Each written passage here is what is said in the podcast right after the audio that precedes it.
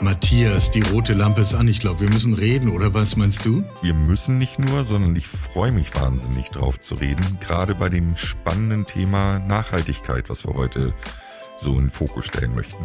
Ja, also wir sind direkt reingesprungen. Hier ist der Philosoph, hier ist der, nun, wir nennen es der andere Versicherungspodcast. Das klingt immer so ein bisschen nach Marketing. Letzten Endes, wir wollen ja einfach nur Zeit zum Reden haben über wichtige Themen. Das ist die Idee hier. Und ähm, Philosoph ist natürlich ein großer Anspruch, aber darüber philosophieren, was wir eigentlich so wirklich wichtige Themen auf der Agenda haben. Das ist die Absicht, die wir hier haben. Ähm, jetzt schon echt äh, ein echtes Herzensprojekt von mir geworden. Ähm, und ich glaube, das geht dir ganz ähnlich, Matthias, oder? Ich kann das nur bestätigen, gerade bei den ersten Folgen und ähm, spannend, ähm, auch gerade die letzte, ich darf sie nochmal erwähnen, dass wir über das Thema, was es uns äh, würdevolles Altern wert, im Rahmen von einem Versicherungspodcast sprechen, glaube ich, äh, hat man auch nicht so oft. Ja.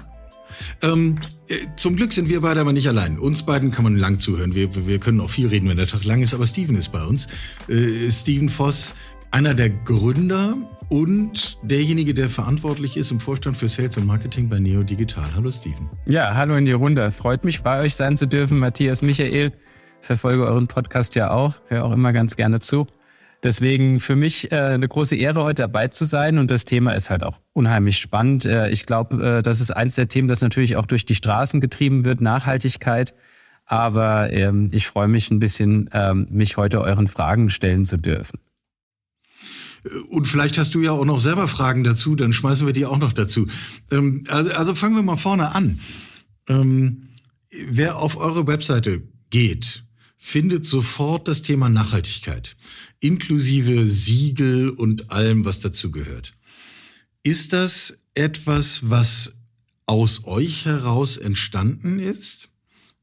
Oder ist das etwas, was auf Kundennachfrage entstanden ist? Also woher kommt eigentlich der Impuls? Ähm, spannenderweise ist es tatsächlich etwas, wo der äh, Kundenimpuls später kam. Mhm. Sondern wir haben damit angefangen, also wir haben bereits vor, vor gut drei Jahren damit begonnen, uns auf dem Thema Nachhaltigkeit überprüfen und zertifizieren zu lassen. Und das war relativ einfach, ähm, quasi zu starten, weil wir sind rein digitaler Versicherer. Und da haben wir gesagt, im Grunde, was kann, was kann denn nachhaltiger sein als ein papierloser digitaler Versicherer? Und das hat damit begonnen. Ich glaube, ihr erinnert euch, äh, vor drei Jahren hatten wir schon mal eine sehr große Papierknappheit ja. im Markt. Ja. Und ähm, das war einfach, es war jetzt einer der Trigger, wo wir gesagt haben, naja, also eigentlich ist ja sowohl äh, ökonomisch wie auch ökologisch äh, das System einer digitalen Versicherung schon von sich aus sehr, sehr nachhaltig. Lass uns das doch mal überprüfen. Lass doch mal gucken, wie das ist. Jetzt ähm, ist es ja natürlich ein großer Unterschied, ob wir darüber reden, ob man als Unternehmen einen, nachhaltigen Fokus hat oder ob man bei den Produkten, die man als Versicherer anbietet, ähm, den Fokus auf Nachhaltigkeit setzt. Also beides ist natürlich ergänzend, aber während ich das Unternehmen völlig in der Hand habe und, und viele gute Argumente dafür habe, stelle ich mir das beim Produktfokus schwerer vor, weil da ja immer noch der unberechenbare Punkt der Kunde mit reinkommt. Wie seid ihr da rangegangen? Was hat euch da getrieben? Also, also ganz genau. Ich glaube, das ist auch wirklich einer der entscheidenden Punkte, wenn wir über Nachhaltigkeit sprechen das Unternehmen nachhaltig auszurichten. Das heißt, Papier zu vermeiden, unnötigen Raum zu vermeiden, unnötige Fahrten zu vermeiden. Homeoffice trägt auch zur Nachhaltigkeit bei, muss man ganz klar sagen. Also wir überprüfen auch die äh, Anfahrts- und Abfahrtswege der Mitarbeiter, ähm, versuchen sehr viel tatsächlich in, in Teams-Meeting oder einfach bei Gelegenheiten zu machen, wo wir eh alle zusammen sind. Also das ist der Teil de, der Nachhaltigkeit im Unternehmen. Und da habt ihr vollkommen recht. Ähm, da hast du einen unheimlich großen Einfluss drauf, wie du Sachen gestaltest, wie du Strukturen aufbaust, wie du Abläufe und Prozesse baust. Und da sind wir eben von Natur aus vom Start weg, dadurch, dass wir effizienzgetrieben sind, bist du dann automatisch auf Nachhaltigkeitsgetrieben. Also das auf der, auf der Unternehmensseite ähm, ist das genau der richtige Punkt. Der zweite Teil, der in der Tat schwieriger ist, ist das Thema Nachhaltigkeit im Produkt. Ähm, du hast gerade eins gesagt, ähm, da kommt dann ein Faktor dazu, das ist die Unbekannte, das ist der Kunde. Äh, ich möchte das noch erweitern. Du hast nicht nur den Kunden, weil den Kunden kannst du gegebenenfalls auch daraufhin triggern, dass er ein nachhaltiges Produkt kauft, weil er bestimmte Leistungsbausteine in einer nachhaltigen Form erbracht bekommt. Wir haben aber ein anderes Thema, Privathaftpflicht zum Beispiel. Da hast du einen Geschädigten. So, jetzt könntest du deinem eigenen Kunden natürlich sagen, also bei deinem eigenen Kunden ist ein Hausratschaden, da war ein Wasserschaden, äh, und ähm, da ist ein Möbelstück halt kaputt gegangen. Jetzt könntest du sagen, in unserer Police, in der Hausratpolice ersetzen wir dir das Möbelstück, das wir dir per Gesetz zum Neuwert ersetzen müssen. Das ist gesetzlich also festgelegt. Äh, ersetzen wir dir das äh, zum Neuwert, aber wir ersetzen dir das mit einem nachhaltig gefertigten Möbelstück, weil wir XY-Anbieter haben, der eine Kommode anbietet, die halt zertifiziert aus nachhaltigem Holz entstanden ist. Alles fein, kriegst du mit dem Kunden alles hin. Wenn jetzt aber äh, du in der Privathaftpflicht ein, Umhaus und irgendwas bei einem Nachbarn zu Bruch geht, und wenn du jetzt auf den zugehst und sagst, ja, wir bezahlen dir deine Kommode, die zu Bruch gegangen ist, aber äh, wir möchten dir die nachhaltige geben. Und der sagt, nee, ich will genau die Kommode oder ich will einfach nur das Geld. Also das sind noch die Dimensionen, da müssen wir aufpassen. Ähm, deswegen wäre ich mit dieser komplett durchgängigen Nachhaltigkeit immer ein bisschen vorsichtig, gerade im Produkt weil gerade an den Stellen, wo es außerhalb der Vertragspartner rausgeht, also zu einem dritten Geschädigten, übrigens kommt genauso in der Kfz-Versicherung vor, die wir ja auch jetzt in den nächsten Wochen starten werden, ähm, da wird es immer ein Thema sein, weil dann eben der Geschädigte sagt, nee, ich will mein Geld oder nein, ich möchte eben das Produkt genauso haben, weil es das noch gibt, wie ich es da habe und nichts anderes. Ja, äh, und ich würde gleich noch eine nächste Ebene dazu tun. Du sprachst gerade Kfz an. Jetzt könnte man sich ja hinstellen und sagen, die Art und Weise, wie wir motorisierten Individualverkehr nutzen, ist in sich ja schon ein Problem für Nachhaltigkeit. Also ich spitze mal ein bisschen zu. Ähm, müsste man aus einer konsequent nachhaltigen Brille nicht auf bestimmte Produktsegmente verzichten? Ja, also das ist ja jetzt eine philosophische Frage. Also ähm, willkommen beim Philosophen. Ja, genau. da sind wir genau richtig.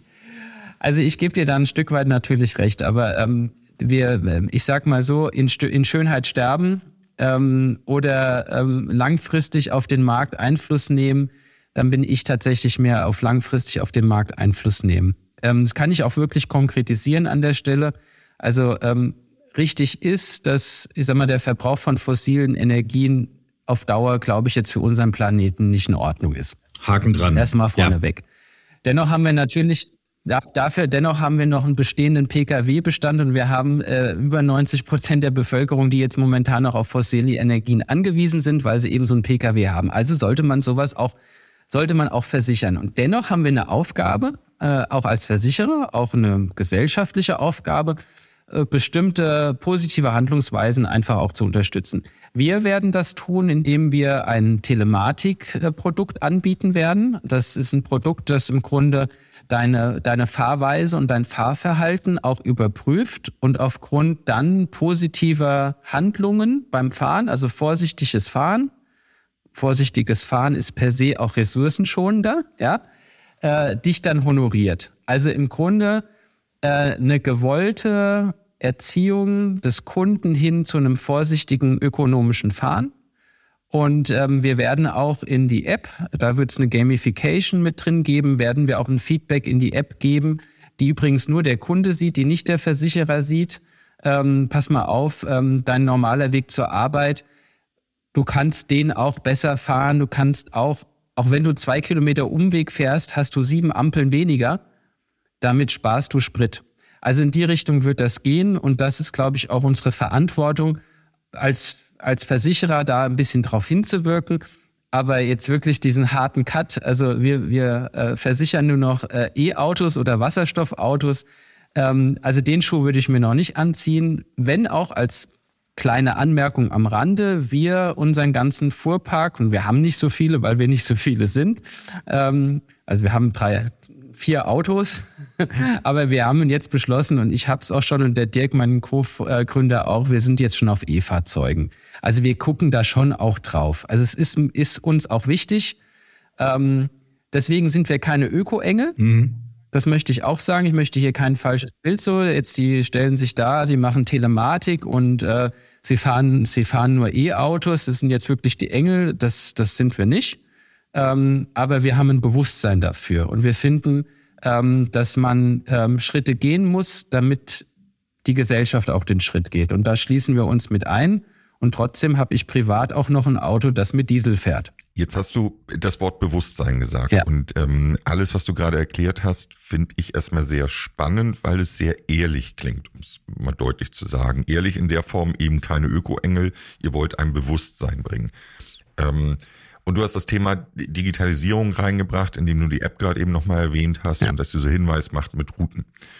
Ähm, wenn man das zu Ende denkt und es auch gerade darum geht, ähm, Bewusstsein zu schärfen für bestimmte Kurzstreckenfahrten vermeiden oder sowas in die Richtung.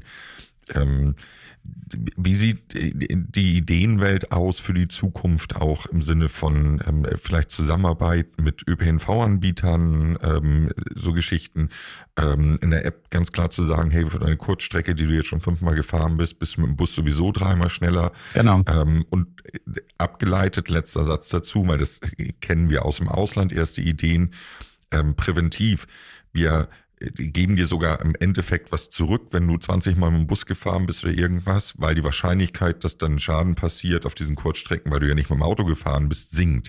Also auch zusätzlich Förderung, Schärfung des Bewusstseins durch Prävention.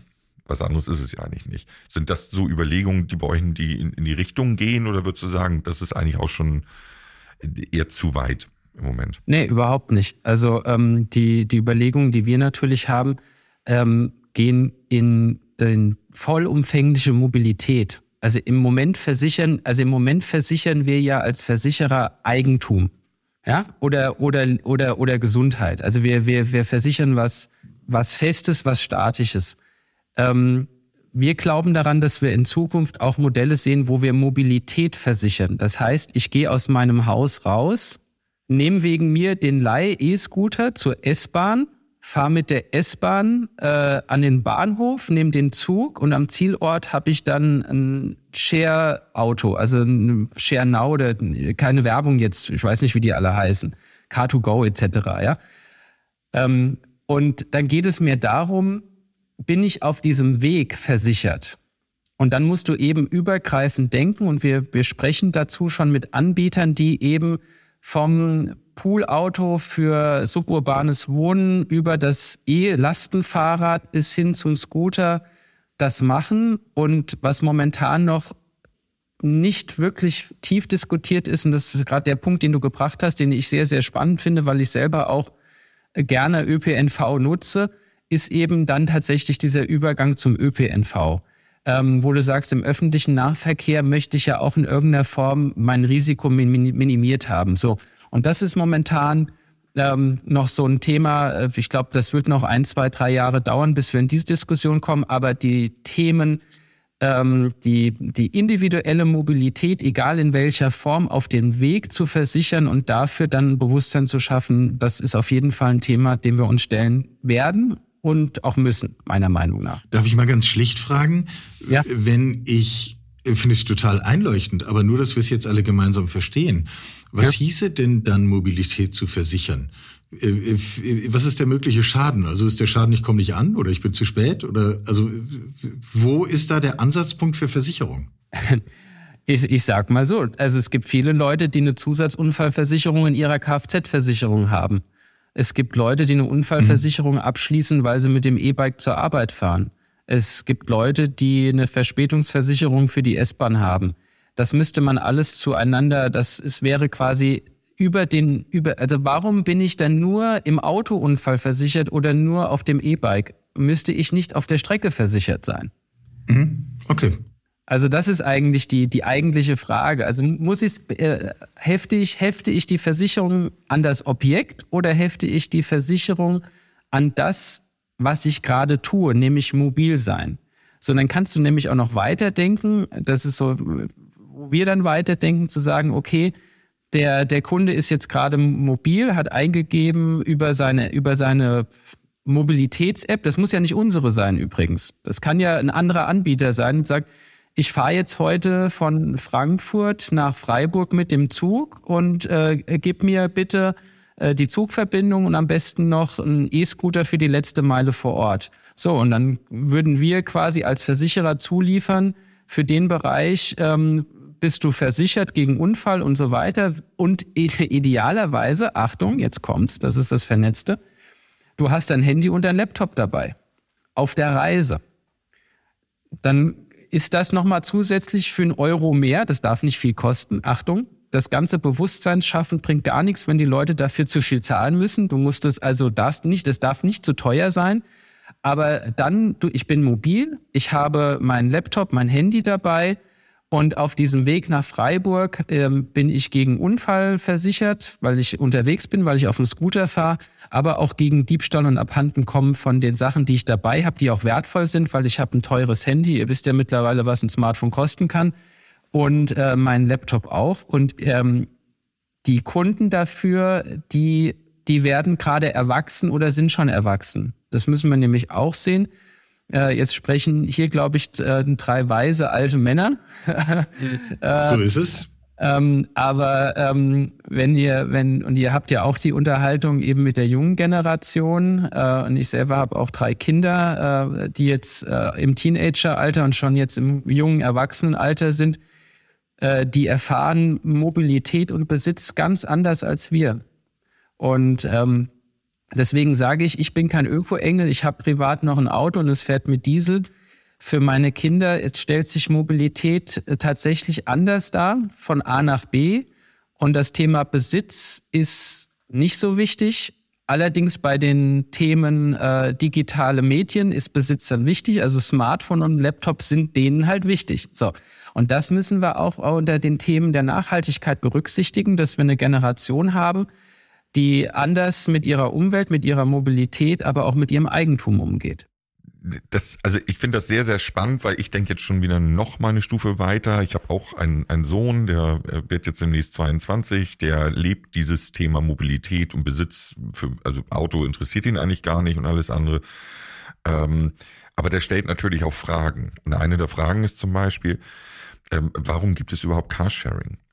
Warum machen wir es nicht einfach so? Stehen doch sowieso alle Autos, also auch bei uns. Ich habe natürlich ein Auto, meine Frau hat einen Wagen, wahrscheinlich mehr oder weniger noch immer bei den meisten ähm, so, dass dann irgendwie ein oder zwei Autos rumstehen. Ähm, wenn du nicht da bist, das ist so eine Standardfrage, die ich häufiger kriege, warum kann nicht jeder andere mit deinem Auto dann fahren? So, und dann komme ich am Anfang und sage, ja, das ist auch versicherungstechnische Gründe und, und ähm, und kannst ja nicht jedem zur Verfügung stellen, anderes Risiko und sonst was. Und, aber am Ende ist das doch genau der Punkt. Müssen wir nicht eigentlich jetzt schon anfangen, als Gesellschaft, als Versicherer, als Digitalanbieter, ähm, in die nächste Generation übernächste Generation reinzudenken? Und ist das denn nicht etwas, was auch einen Schlag äh, Mobilität ähm, lösen würde, wenn das Mindset sich wandelt und man sagen würde, immer dann, wenn mein Auto nicht da ist, klicke ich auf den Knopf in der App und mein Auto ist ähm, für, für jeden anderen verfügbar und, und kann genutzt werden. So, so, ein, so ein multidimensionales Mobilitätskonzept fahren, egal wo, egal was, egal wie. Ähm, ich, ich, ich gründe das rein. Also merkt ihr was, dass das so in, in solche tendenziellen Richtungen geht? Also, also was du jetzt, was du jetzt ausgedrückt hast, ist ein, ist wirklich ein, ist ein Modell, das ein bisschen weiter weg ist als so die reine, reine Carsharing-Modelle. Aber ja, ähm, müssen wir uns dem Thema stellen. Und ähm, ich mache jetzt ein Beispiel, das jetzt hier alle im Podcast und alle Zuhörer auch kennen, ähm, wo ich ein unheimlicher Fan von war, war, war dieses 9-Euro-Ticket. Und ob das 9-Euro-Ticket jetzt 9 Euro oder 49 oder 69 kostet, äh, grenzenlose deutschlandweite Mobilität zu einem Preis, egal wo, egal wann. Und selbst wir, die wir uns das im, im Firmenumfeld eigentlich leisten können, mobil zu sein, es war eine unheimliche Erleichterung, ähm, mobil zu sein, ohne überall gucken zu müssen, äh, welchen Fahrschein muss ich ziehen, etc. Und deswegen ist der, der Gedankengang von deinem Sohn, der ist überhaupt nicht weit weg, weil ich glaube, äh, jeder, jeder, der, der hier zuhört, kann dieses, dieses 9-Euro-Ticket-Thema, das kann er, das kann er verbinden, das versteht er. Und wenn man das halt weiterdenkt, dann sind wir auch in einem Mobilitätsmodell, äh, wo das funktioniert. Jetzt gibt natürlich äh, alle, die sagen aber und, ja, die aber und Leute, das, dazu gehöre ich übrigens auch. Ich wohne nicht in der Stadt, ich wohne halt weit weg auf dem Land. Ähm, da steht nicht immer ein Auto da und ich müsste vielleicht einen Traktor nehmen oder eine Kuh. Ähm, also deswegen möchte ich da immer ein bisschen äh, mit, den, mit den ganz harten Themen, äh, ich muss sagen, okay, manche Sachen funktionieren tatsächlich im urbanen oder suburbanen Raum besser, müssen immer noch ein bisschen an die Landbevölkerung denken, äh, die tatsächlich einen, Pkw brauchen, um rauszukommen, weil auch kein ÖPNV vor der Tür steht. Ähm, aber ich, aber ich, natürlich. Ich, grätsch da mal rein, weil, weil ja? ich, ich finde das gerade sehr, sehr spannend, dieses ähm, weil das ist ein Argument, was wir ja sehr oft bekommen, was ich auch bekomme. Und ich bin selber in, äh, sitze zwar jetzt in Hamburg, aber auf dem Dorf, ähm, ja. wo ähm, wenn der letzte Bus um 18 Uhr, ähm, der irgendwie im Nachbardorf fährt, äh, weg ist, dann heißt das, oh, kannst bei mir übernachten, so ungefähr. Ne? Weil genau, halt so ist das hier auch.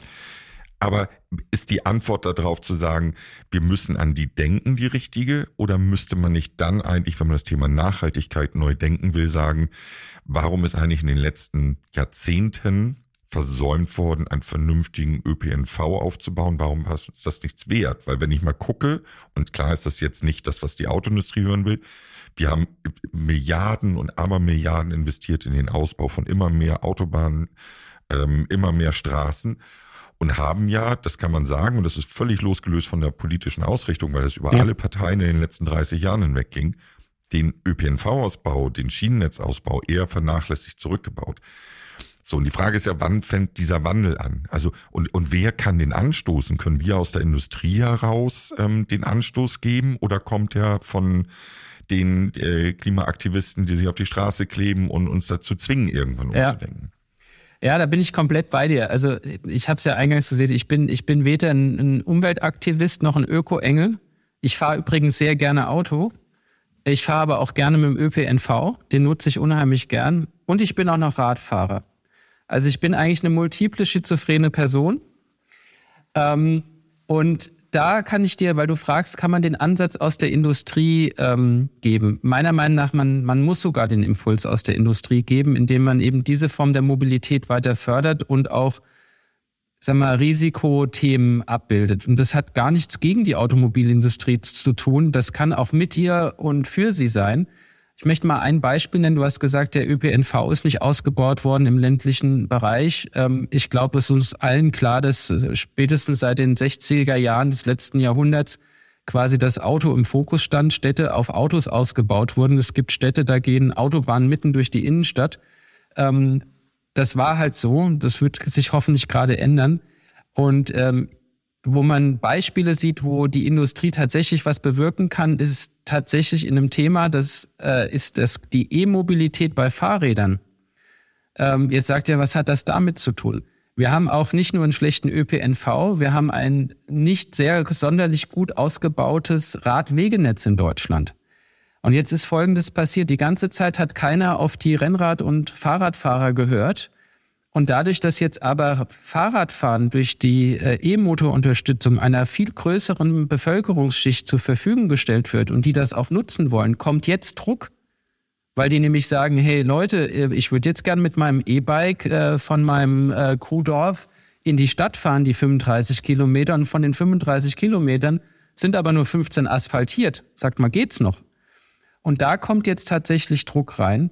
Und da kann ich auch jedem nur empfehlen, einfach mal auf die Zahlen zu gucken, ähm, was wird pro Kopf pro für den Autokilometer ausgegeben und was wird pro Kopf für ÖPNV ausgegeben und was für fürs Fahrrad. Und dann kommst du, da kommst du auf Zahlen von je nach Region und Stadt 150, 180 Euro fürs Auto pro Kopf und irgendwie 5 Euro fürs Fahrrad.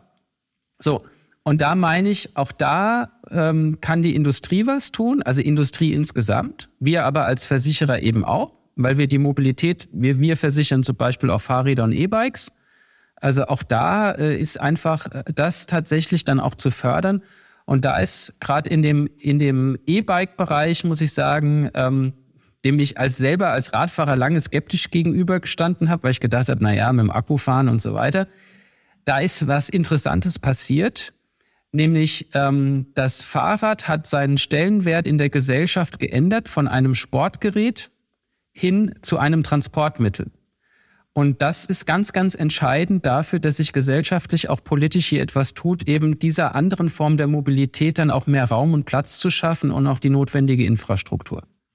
Ja, einfach der Radius hat sich ja erweitert, den ich als durchschnittlich sportlich, unsportlicher Mensch ohne Schwierigkeiten bewältigen kann. Ich hänge immer noch dran, vorhin hast du gesagt, man müsste die Kuh nehmen. Ich weiß immer noch nicht, wie man jetzt die Kuh in so einen Mobilitätsmix einbaut, aber das, das klären wir vielleicht in einer nächsten Folge. Also die Kuh, die Kuh nehmen war natürlich so ein bisschen ein Beispiel, wenn du auf dem Kuhdorf wohnst ja, und klar, da rechts neben dran die, die, die, Kuh steht. Aber ähm, ich weiß jetzt nicht, wie es bei euch auf dem ländlichen Raum ist. Also wir sind früher auch mal auf Kühen geritten. Ähm, eine Kuh ist halt nur nicht besonders ausdauernd ähm, auf lange Distanz. Und ich stelle mir das auch schwierig vor, in Frankfurt dann auf einen Termin zu kommen mit einer Kuh und dann zu fragen äh, in der Tiefgarage, ob sie einen Stellplatz hätten mit Stroh und ein bisschen Wasser. Ja, das überzeichnet es ähm, dann vielleicht. Aber äh, das überzeichnet. wir kamen ja von der Nachhaltigkeitsfrage her. Und äh, zwischendurch hast du gesagt, es darf nicht teuer sein. Ich würde aber gerne das noch genauer verstehen. Ähm, wenn der Impuls aus der Industrie kommt, und ihr habt ja auch gesagt, äh, es war von euch heraus, dass das Thema Nachhaltigkeit angeschoben wurde und die Kunden nehmen es an. Wie viel ist es Kunden denn inzwischen wert? Also es ist ihnen etwas wert, aber wir, wir sehen ja auch, ihr kennt ja auch alle die einschlägigen Plattformen, auf denen sich Kunden orientieren und Produkte auswählen. Selbstverständlich. Und äh, gerade Deutschland ist ja dieses, äh, der Preis ist geil Land. Ähm, es gibt kein Land, wo auch Lebensmittel so günstig sind wie in Deutschland, wenn ihr euch das mal im europäischen Vergleich anschaut. Ähm, also es ist ihnen was wert. Ich mache mal aber das Beispiel, ich drehe das Beispiel mal andersrum. Ich habe ja vorhin das Thema Telematik benannt. So. Und ja. Telematik hat den Sinn, zum einen natürlich genau zu gucken, wie, wie die Kundin der Kunde fährt und daraufhin eben entsprechend äh, dann auch die Police auszurichten. Und sie hat den, den Hintergrund auch, den Kunden zu einem nachhaltigen, ökonomischen, vorsichtigen Fahren zu animieren. Wenn der dafür aber nichts spart an der Prämie, dann fühlt er sich gegängelt. Dann sagt er, die haben jetzt alle Daten äh, und sehen alles oder also zumindest sehen, wie ich fahre. Also wir als Versicherer sehen nicht, dass du jetzt an der Kreuzung schnell gefahren bist oder nicht, sondern das wird, wird über einen äh, Algorithmus hochgerechnet. Das kann man anders mal erklären, aber datenschutzrechtlich ist das so. Aber mein Punkt ist der, ich muss es im Geldbeutel spüren oder ich muss ein klares Argument haben, warum ich das jetzt mache. Und ähm, Deswegen Telematik macht nur dann Sinn, wenn die Technik der Telematik oder der Aufwand der Telematik diesen Vorteil nicht auffrisst. Und das kann ich, sage ich, kann ich auch selber für mich sprechen. Also wenn ich im Jahr 50 Euro sparen würde, dafür, dass meine gesamte Fahrt überwacht wird, dann muss ich sagen, würde ich das nicht machen. Aber wenn es um 200, 300 Euro geht, und um das geht es zum Teil um noch viel höhere Beträge, dann würde ich das machen. Und jetzt komme ich ganz kurz nochmal zurück, ähm, warum dieses Argument meiner Meinung nach verfängt. Ähm, weil wir hatten ja das, die Unterhaltung äh, über die junge Generation. Und es heißt immer, die junge Generation äh, geht so sorglos mit ihren Daten um. Überhaupt nicht. Die wissen nämlich genau, was sie dafür bekommen. So, und deswegen, die wissen sehr genau, wo sie ihre Informationen reinstellen und nicht ich finde immer, wir unterschätzen da wirklich äh, die nachkommende Generation, äh, weil wir es nicht verstehen vielleicht. Aber gerade da ist auch der Punkt. Genau diese Generation, über die jetzt, die jetzt kommen, die jetzt mobil werden, äh, die jetzt Versicherungskunden werden, wissen sehr genau, wann sie was rausgeben, wann sie sich für was überwachen lassen und was sie davon haben. Und ich glaube, das ist äh, keine Gefahr. Ich glaube sogar, dass es eine große Chance ist. Jetzt, ähm, weil du die jungen Kunden gerade nochmal angesprochen hast und ihr ja auch ein Digitalversicherer seid. Das heißt, ähm, das Digitale ist sowieso eher mit den, je jünger man wird, desto digitaler ist man. Ähm, das heißt, ich leite daraus jetzt mal ab, dass auch ein, ein prozentualer Anteil der jungen Generation bei euch ähm, Kunden ist. Richtig. Merkt ihr, weil ihr habt ja die Daten, ja merkt ihr, dass da ein komplett anderes oder zumindest in Teilen anderes Verständnis für das Thema Nachhaltigkeit und damit verbundene entweder Aufwände oder ähm, vielleicht auch mal höhere Kosten, aber dafür eben nachhaltiges Produkt sind? Oder spürt man das nicht, weil ähm, das mittlerweile ähm, überall angekommen ist? Ähm, nee, das würde ich, würde ich anders beantworten an der Stelle. Also ähm, es ist da ein anderes, ist ein anderes Bewusstsein da. Also die, die Generation ist tatsächlich uns voraus, meiner Meinung nach, weil sie sich bewusster für Sachen entscheidet, wo sie einen Sinn hinten dran sieht. Ähm, das ist bei der Versicherung genauso wie auch bei anderen Konsumartikelherstellern, wo sie sagen, okay, also wenn ich wenn ich jetzt weiß, dass jetzt der, der Pulli äh, nachhaltig produziert wurde, dann ist mir das den Aufschlag auf jeden Fall auch wert. Und jetzt kommt das, der nächste Punkt. Es ist auch ein Stück weit, ich weiß nicht, ob ich das richtige Wort benutze, weil ich nicht der Generation entstamme, aber es ist auch hip oder fly oder was auch immer. Also es ist nicht nur, dass sie das aus dem Bewusstsein machen, ähm, dass es nachhaltig ist und das finde ich toll, sondern sie sagen auch, und das zeige ich auch. Also mhm. mir ist das wichtig und ich will mich aber auch damit quasi zeigen. Und das meine ich im allerpositivsten Sinne, ähm, wo ich manchmal persönlich gedacht hätte, naja, äh, das Hemd für 70 Euro hätte es auch getan. Warum muss es das jetzt für 110 Euro sein? Aber wenn das aus nachhaltiger Baumwolle äh, in Deutschland oder in Europa gefertigt wurde und äh, die Wege kürzer sind und keinen Ozeandampfer rumschiffen müsste, das Argument kaufe ich, dann verstehe ich dann meine Kinder zum Beispiel, die sagen, ich will ja auch nur eins, ich kaufe davon nicht drei, ja, und es hält auch länger. Mhm. Auch gerade dieses Thema, auch das, dem müssen wir uns stellen als Versicherer, haben wir noch gar nicht angesprochen. Wir reden die ganze Zeit natürlich von Versichern und äh, Ersatz und Neuwertersatz. Wir müssen uns auch dem Thema Recycling oder Wiederverwertung oder Gebrauchtsachen stellen. Also, ich sage nicht, dass wir das schon haben. Ich sage, dass wir darüber, darüber reden müssen, ja? Eine Versicherung in einer Kreislaufwirtschaft würde sicher anders aussehen als das, was wir heute Absolut. haben, nicht? Und ich Absolut. wüsste auch nicht, also vielleicht habe ich da einen blinden Fleck, ich sehe nicht, dass jemand damit schon wirklich in großem Stil überzeugend tätig ist. Nein, das, das dauert auch noch. Also es ist ja bei uns auch, wir, wir diskutieren darüber und wir gucken, dass wir die Modelle dafür finden.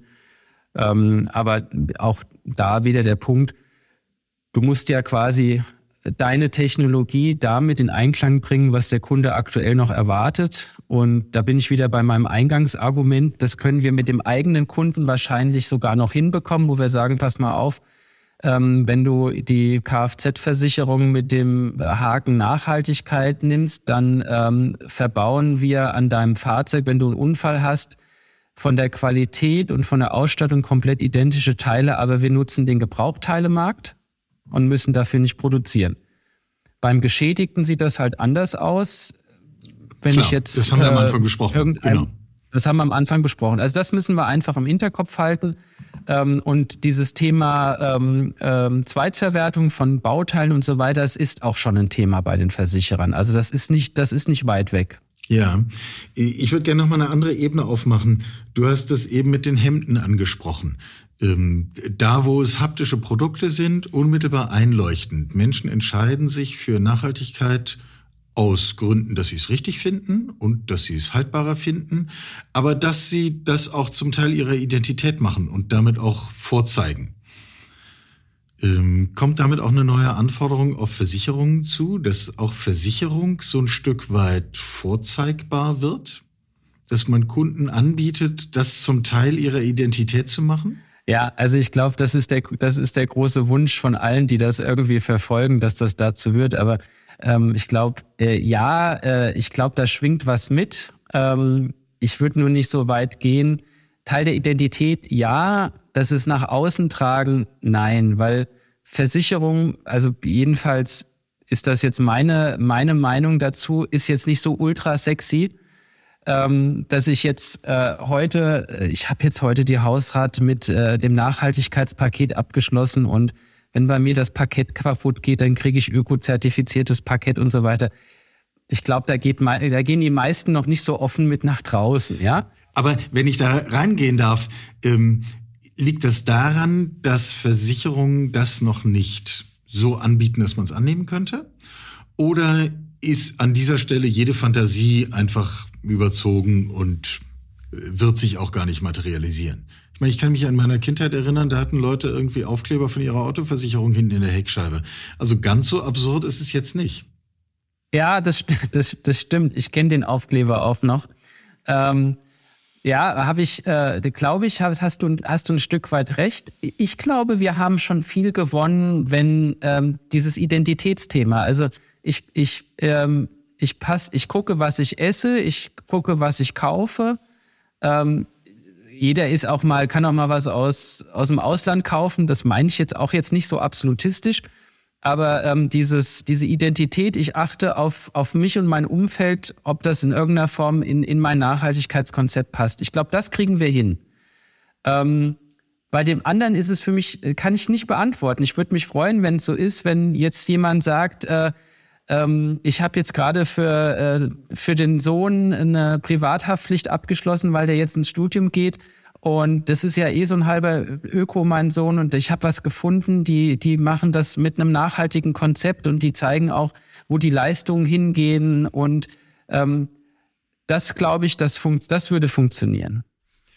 Ich würde gerne nochmal äh, auf eine äh, noch philosophischere Ebene kommen, so ein bisschen die Glaskugel reinnehmen zum Ende hin der, der Geschichte.